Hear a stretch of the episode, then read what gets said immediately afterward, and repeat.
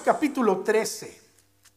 Hoy vamos a entrar a, esa pregunta que los eh, eh, discípulos hicieron. Ellos, cuando Jesús les dijo, de cierto les digo que no quedará piedra sobre piedra que no sea derribada, y hablaba del templo, los eh, discípulos, cuatro de ellos específicamente, dice que le preguntaron, Señor, ¿cuándo serán estas cosas? ¿Y qué señales habrá? De que estas cosas hayan de cumplirse. ¿Qué señales tenemos de tu venida? La semana pasada compartimos acerca de las señales y aunque hoy vamos a, mencionar algunas de estas señales, el propósito de hoy es responder la primera pregunta. ¿Cuándo? Qué interesante los apóstoles le hicieron la pregunta al Señor y así como Él escogió responder primero la segunda pregunta y al final la primera pregunta, así lo he hecho yo. Hablamos de las señales y hoy vamos a resolver el enigma. ¿Cuándo vendrá el Señor? Los que se han montado en la van de la iglesia, no hoy porque ya la arreglaron, por cierto, pero en los domingos pasados, Seguramente escucharon un efecto así ensordecedor. Cuando usted se montaba en esa van y la prendía eh, eh, con, el desperfecto, se escuchaba luego, luego, pero fuerte, como si fuera una motora de esas grandotas y, y le da el acelerón. Y esto es porque le robaron el, el convertidor catalítico que me parece que va unido al mofle. Ese convertidor catalítico lo que hace es eh, eh, aligerar las emisiones y contaminar menos, pero también apaga mucho el sonido del motor. El problema es que pues se lo robaron. Eh, a mí me dijeron, por favor, parquéanos la van acá al frente, porque somos los únicos que la usan. y, entonces pues yo obediente, ¿no? Y, y la parqueábamos allí, al frente porque ahí hay luz. Y es que ya, le habían robado esa pieza anteriormente porque la estacionábamos por allá en un lugar más oscuro. No, acá hay luz, acá no va a pasar nada. Y bueno, un día voy, la arranco y, dije yo, uh, otra vez, con todo y luz. Está bien. Gracias a Dios ya la arreglaron. Ahora el pastor dice, ¿sabes qué? Mientras decidimos qué hacemos, me la voy a llevar a mi casa. Él vive allá en medio de la nada, así que dice, no creo que allá vayan a ir. Ok, si tú crees. Pero la verdad es que nosotros tratamos de agarrar al ladrón. Y me refiero a esto. Eh, eh, dejamos la van aquí atrás parqueada. Le dije a la gente, hey, eh, tengo la van aquí atrás, creo que la puedo ver un poquito mejor. Está bien, ahí déjala. De estas noches que uno se despierta en la madrugada eh, y yo me paraba y caminaba a la ventana y me asomaba, prendía la luz de afuera, dije, quiero agarrar al ladrón.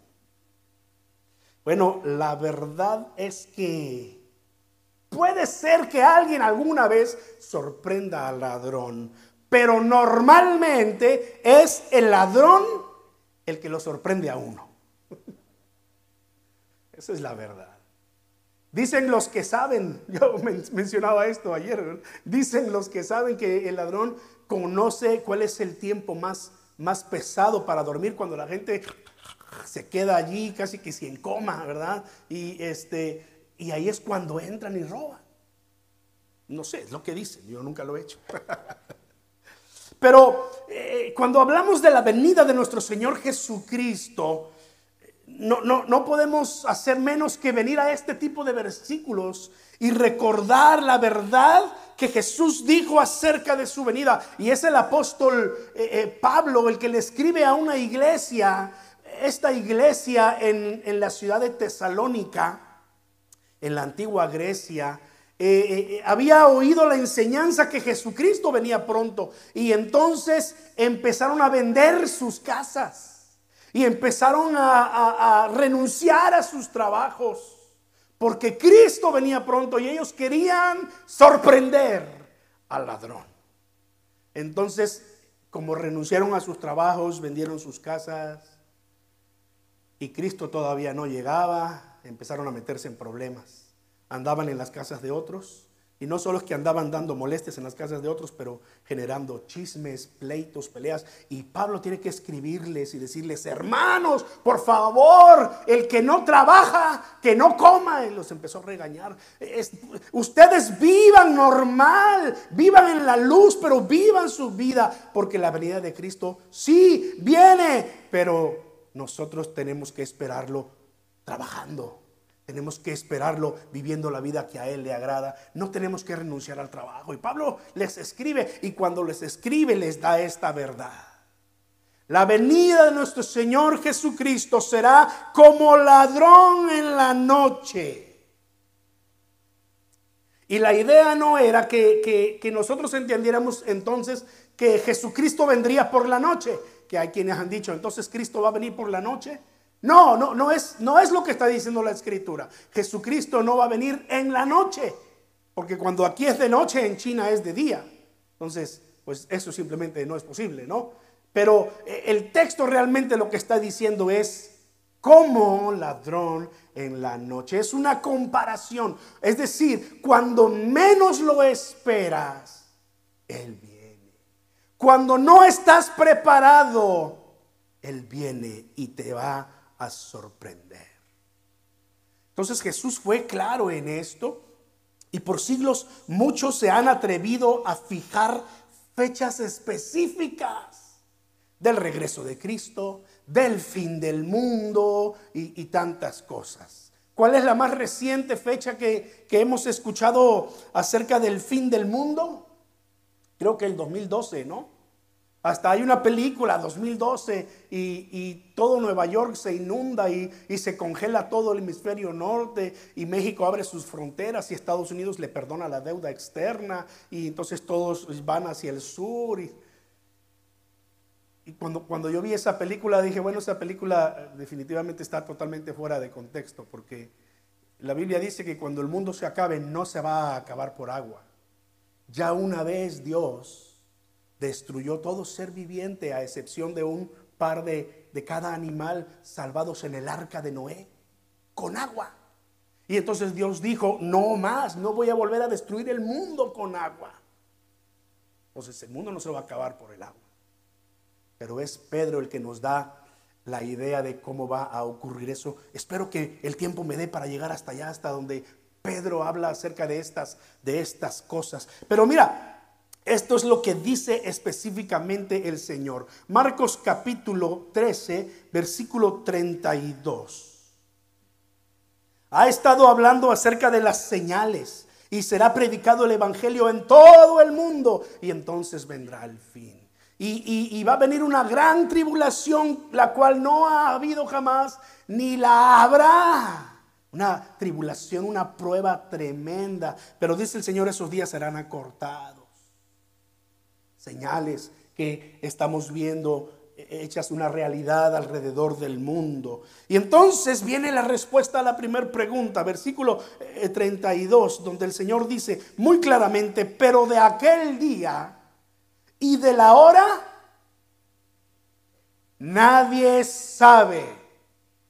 Wow, dirán ustedes, hey, estuvimos esperando ocho días que el pastor nos dijera el día y la hora de la venida de Cristo y me sale con que nadie sabe. esa es la verdad. Eso es lo que declaró el Señor Jesucristo. Nadie sabe. Ni aun los ángeles que están en el cielo. Por, por aquello de que quizás alguien venga eh, eh, en alguna iglesia o religión y entonces diga, oh, nosotros recibimos una revelación de un ángel. No le creas. Porque aquí dice, ni los ángeles. Pablo, hablando del Evangelio, dice, aun si un ángel del cielo baja y te da noticias, no le creas. Solo hay un Evangelio, es Jesucristo. Solo hay unas buenas nuevas, es Jesucristo. No le creas. ¿Sabe que hay una religión que está fundada sobre la revelación de un ángel que le dijo a alguien y encontró unas tablas de oro? Y se rigen por esas tablas de oro y por los escritos de este, su líder, profeta La escritura dice, ni los ángeles que están en el cielo. Y entonces viene una declaración que a mí en lo personal me choca un poco. Y les debo confesar que debo sumergirme todavía más en el texto para eh, entender en mi mente finita y limitada, totalmente limitada, ¿por qué dice esto aquí? Pero dice el Señor Jesucristo, de aquel día y la hora nadie sabe, ni aun los ángeles que están en el cielo, ni el Hijo, solo el Padre ni el Hijo. Y si usted ve su, Biblia allí, Hijo está con H mayúscula.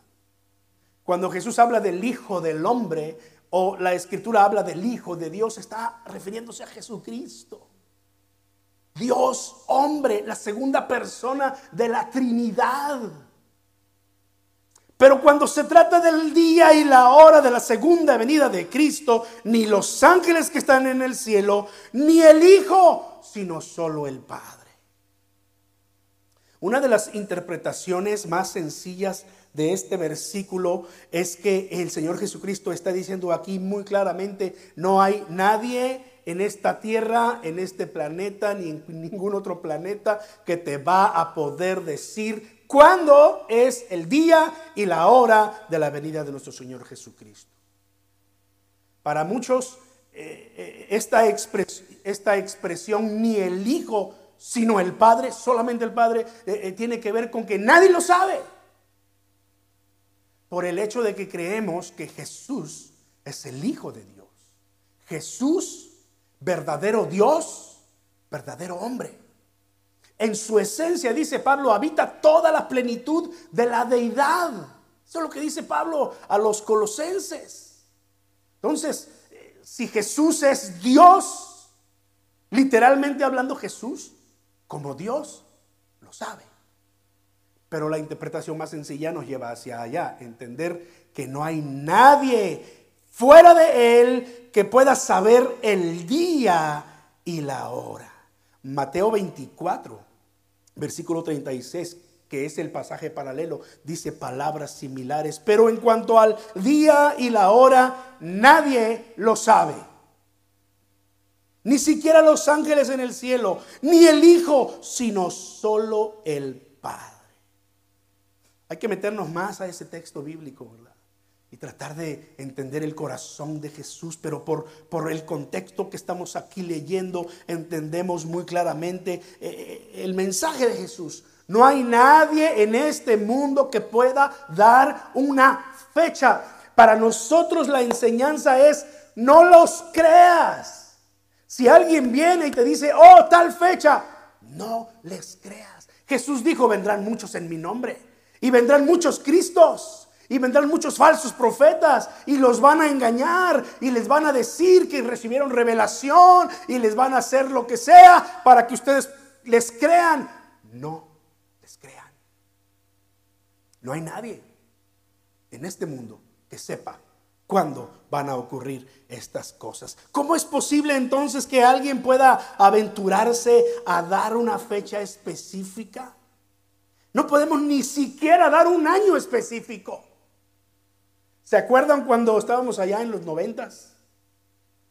Algunos de ustedes estaban corriendo por las calles, jugando, ¿verdad? Con los niños. Otros ya estábamos trabajando para mantener a la familia. Este, que no somos tan jovencitos, pero en esos noventas se decía, cuando llegue el 2000, las computadoras no están preparadas para el cambio de dígito, porque antes eran solo de dos dígitos, ¿se acuerdan? Y entonces va a haber un caos en el mundo. Y no vas a poder accesar a tus cuentas bancarias. Y bueno, un caos que se veía para el año 2000. Y no faltó quien se atreviera a decir que para el año 2000 entonces iba a ser la venida de Cristo. Cristo viene para el año 2000 porque entonces todo el mundo va a colapsar. No, a finales del 99 arreglaron el problema y pusieron cuatro dígitos en la computadora y entonces ya se podía poner 2000. Y todo siguió normal. Lo recuerdo perfectamente. Usted sabe, el fin de año uno normalmente se queda hasta las 12 despierto. Yo estaba viendo mi reloj y, y cambió electrónicamente. Dije, mm, mm. feliz año nuevo. Mis, hijas todavía no nacían. Bueno, ya eh, estaba, la mayor ya estaba bebecita, pero eh, nos abrazamos todos y feliz año nuevo. Y el mundo siguió como normal. Al otro día no pasó nada. ¿Y qué pasó con aquellos que se atrevieron a dar fechas? Oh, es que tuvimos un, hicimos, cometimos un error del cálculo y se atreven entonces a dar otra. Hay grupos religiosos que han dado fechas una, dos, tres veces y fracasan y siguen dando fechas. Yo digo, ¿cómo es posible? Óigame, si yo formo parte de esa eh, religión o de ese grupo y me doy cuenta de estos fracasos vez tras vez, digo, no, por aquí no es. Ahí nos vemos. Pero estos no me están guiando a la verdad. Adiós. Ese soy yo, ¿verdad? Pero estos grupos religiosos tienen muchos seguidores. Encuentran la manera. Mire Deuteronomio 29, 29. Esto es solamente para que usted y yo entendamos que hay cosas hay cosas que no nos son reveladas.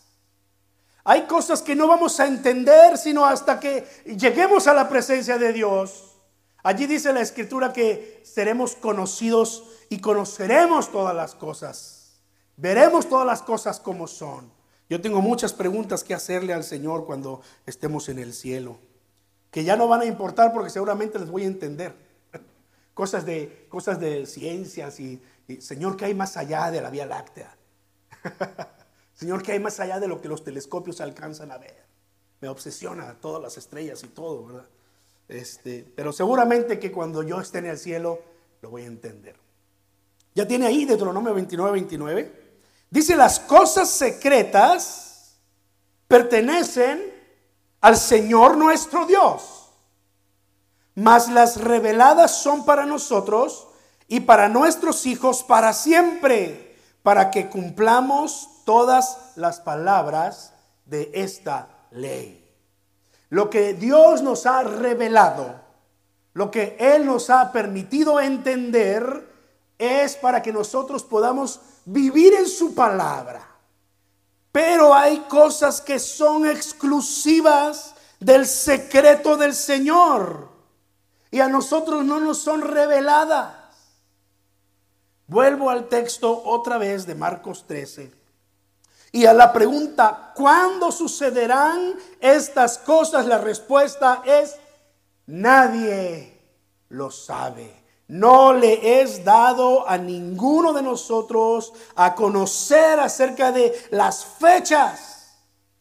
Pero el Señor, que es tan bueno, nos dejó ver las señales. Mira estas señales.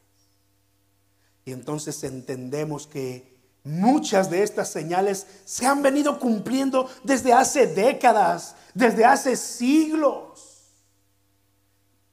Y hay muy pocas de estas señales que Él ha mencionado en su palabra que todavía no se cumplen a cabalidad. Pero tenemos que estar alertas.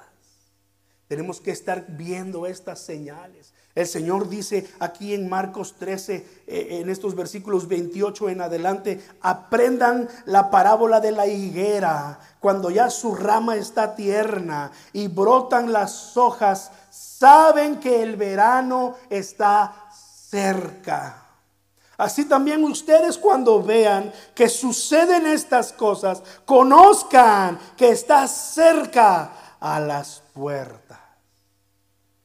Entonces Dios nos ha dado señales para que usted y yo podamos guiarnos y podamos conocer cuando el tiempo se acerca. Pero cuando entramos en detalles del año, del día o de la hora, nadie lo sabe. ¿No? Dígaselo a quien tiene por ahí cerquita de usted. Hey, nadie lo sabe. Dígaselo. Porque cuando repetimos, nos lo aprendemos mejor. Nadie lo sabe. Pero el Señor sigue diciendo, vamos a Mateo capítulo 24. que es el pasaje paralelo. Esta es la narración que Mateo tiene de ese mismo discurso, esa misma enseñanza de Jesús. Mateo 24, 37 al 39. Mas como en los días de Noé, así será la venida del Hijo del Hombre. Porque como en los días antes del diluvio estaban comiendo y bebiendo, casándose y dando en casamiento hasta el día en que Noé entró en el arca. Y no entendieron hasta que vino el diluvio y se los llevó a todos. Así será también la venida del Hijo del Hombre. Los días de Noé. Ayer hablábamos de los días de Noé. Como Noé fue advertido por Dios, mira, la maldad de la humanidad ha llegado en extremo a niveles que no se habían visto. Voy a raerle a la, la vida a todo mundo. Voy a empezar otra vez. Entonces Dios juntó a los animales, un par de cada especie, en el arca, y se salvaron allí ocho personas. Y con esas ocho personas, de las cuales de uno se dice que era temeroso de Dios, que era recto en sus caminos, Noé. Pero de su familia no se dan esos detalles. Y esa, eh, hermanos, esto es, este dato es esperanzador para nosotros. Porque con esta familia Dios reinicia todo. Salva a Noé a su esposa, a sus tres hijos y a las tres esposas de sus hijos. Y allí se reinicia todo. Ahora, en los días de Noé, la gente estaba viviendo sus vidas, comiendo, bebiéndose, casándose, dándose en casamiento. Ellos estaban viviendo la, la vida, como dice la canción por allí, la vida loca. Y Noé les, les, atestiguaba. Y Noé les decía, hey, Dios me ha dicho que, que, va a llover en extremo y se va a inundar todo. Por eso estoy construyendo este barco. No, hombre, tú estás loco. Aquí jamás ha llovido. Porque eso decía la Biblia, que hasta ese tiempo no había llovido. Que la tierra se regaba con un vapor que salía y, no había llovido. Y la gente decía, estás loco, Noé. No, no va a llover. Tú estás equivocado. Se me hace que, se me hace que estás abusando del fruto de la vid. Y la gente no le hacía caso a Noé. La gente estaba viviendo la vida loca. Tristemente, en este tiempo vemos que el mundo está viviendo la vida loca también. Inmersos en sus propias ah, vidas, en sus propios asuntos, olvidados de Dios. Es más importante cualquier otra cosa que su relación con Dios. Y, lo que es peor es que hay cristianos que están viviendo de la misma manera. Lo hemos dicho muchas veces. Usted se sorprendería al toparse con gente caminando en el centro a las que les invita a venir a la iglesia o les hable de la palabra de Dios y que le diga, ah, sí, yo conozco de la escritura. Yo iba a la iglesia allá en, Honduras, allá en El Salvador, allá en México. ¿Y qué pasó? Ah, es que me enfrié. ¿Cómo va a ser? Sí, es que usted sabe cómo es. Miren, hermanos, en este país, en cualquiera, pero más en este país, porque usted y yo hemos venido a este lugar, fue a, buscar una mejor calidad de vida, ¿no? Fue a trabajar y poder enviar dinero a nuestras familias es, el común de, los inmigrantes en este país huyendo de guerras, huyendo de situaciones complicadas. ¿Y qué es lo que pasa? Llega el momento en el que nos absorbemos tanto en el estilo de vida americano, en busca del sueño americano, que ya solamente vivimos para trabajar.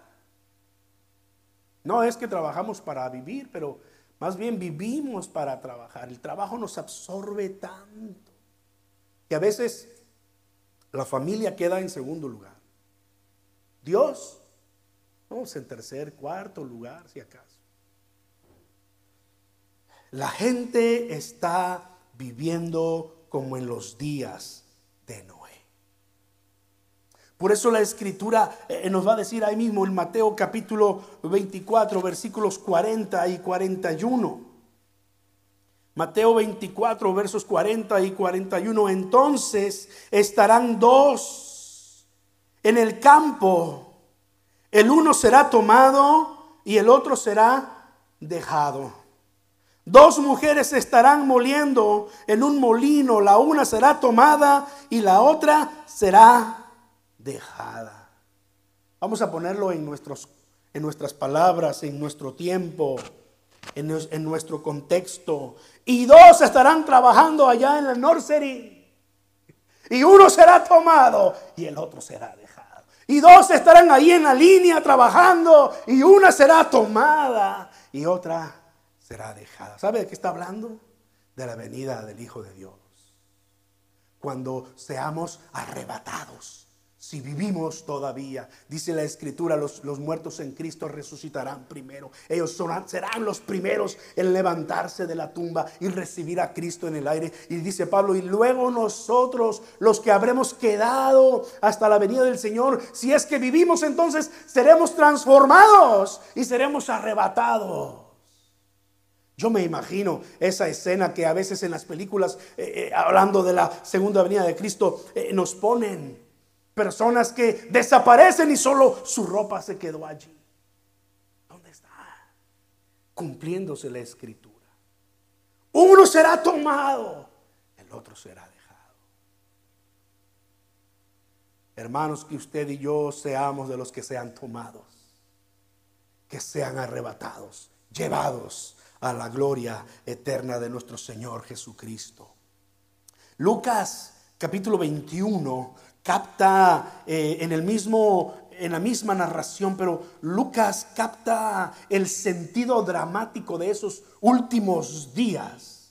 Capítulo 21, versículo 25 al 27. Entonces habrá señales en el sol, en la luna y en las estrellas, y en la tierra angustia de las gentes, confundidas a causa del bramido del mar y de las olas.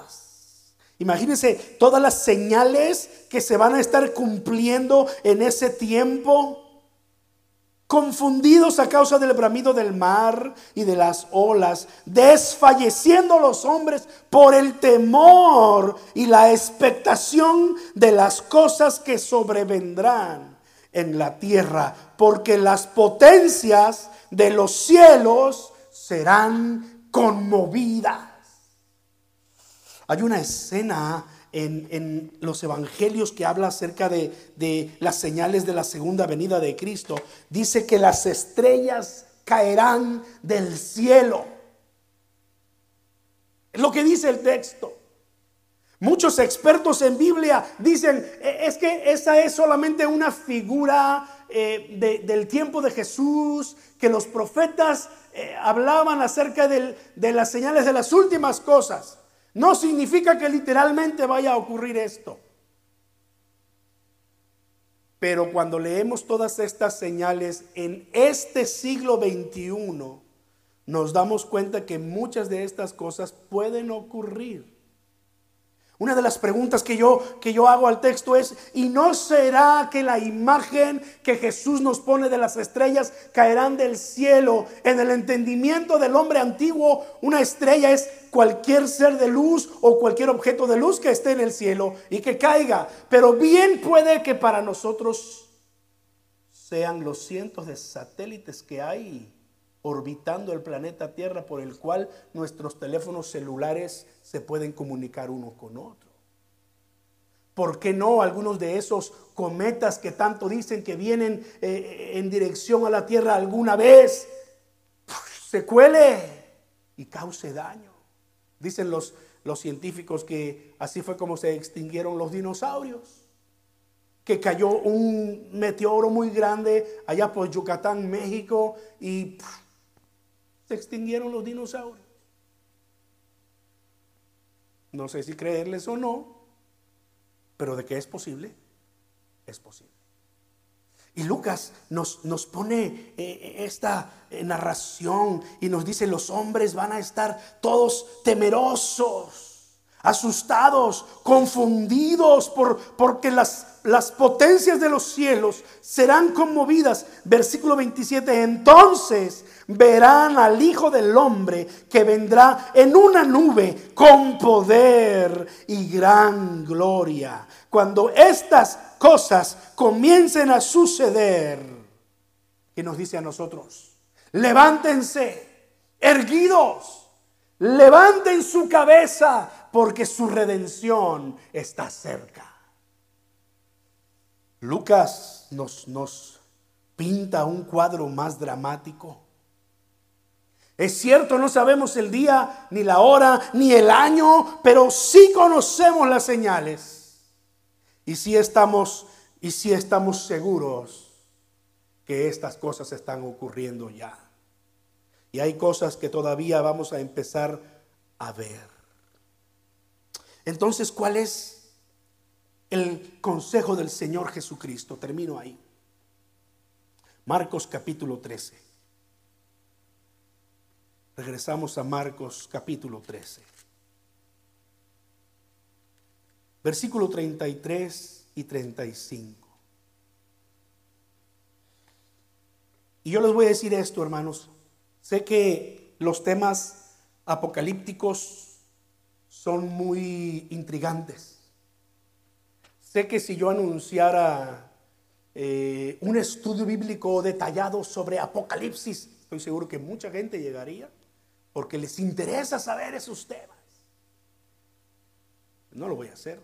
No ahora, no sé, en el futuro, pero ¿sabe qué es lo importante de Apocalipsis y de, y de estos textos que Jesús eh, nos, nos ha mencionado aquí? Lo que le dice a sus discípulos, versículos 33 y 35. Miren, velen y oren, porque no saben cuándo será el tiempo. Como no lo sabemos, el consejo del Señor es velemos y oremos. Es decir, estemos alerta, pero vivamos una vida que a Dios le agrada.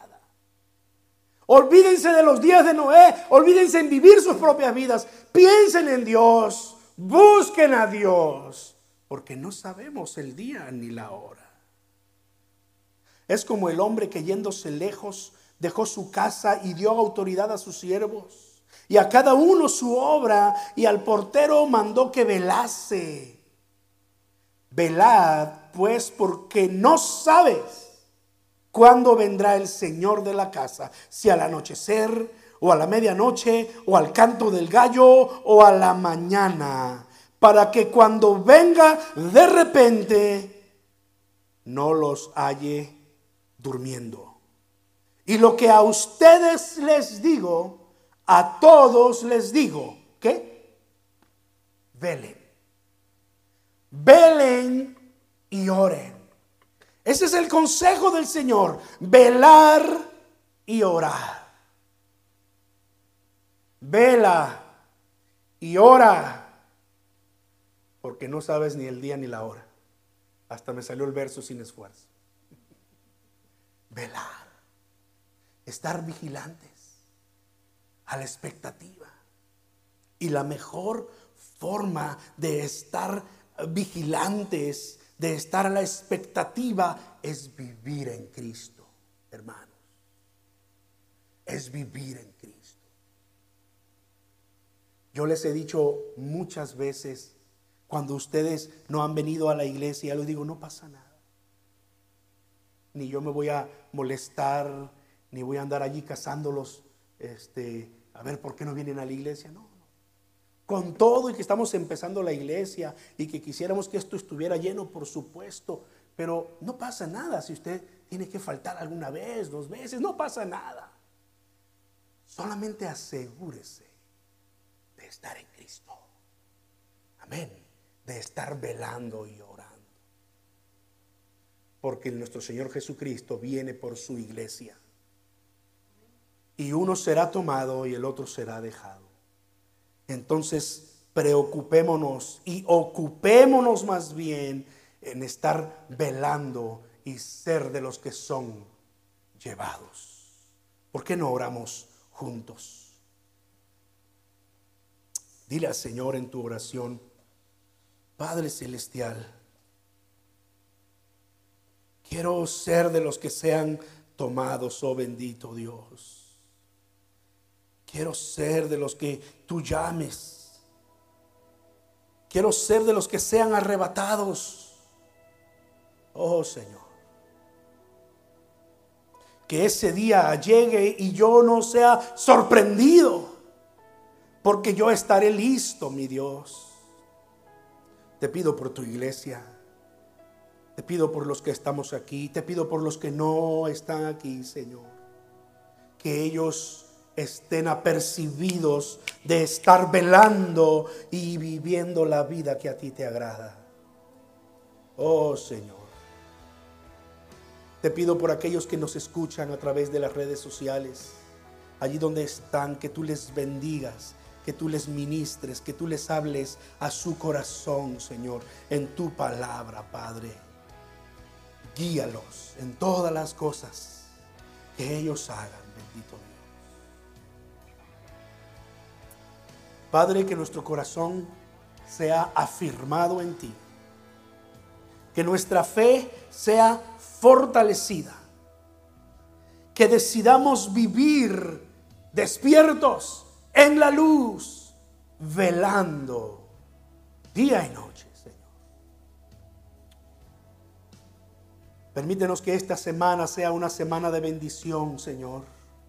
Una semana en la que podamos ver tu mano moverse entre nosotros en todas las cosas que hagamos. Señor, en todo lo que emprendamos, que sea para glorificar tu nombre, para bendecir nuestra familia y disfrutar de tu gracia. Gracias por el día de mañana, que es un día de descanso en este país. Gracias, Señor, porque es un tiempo que nos concedes también recuperar nuestras fuerzas. Y ayúdanos a que como iglesia seamos la luz que este mundo necesita. En el nombre de Cristo oramos. Amén. Amén.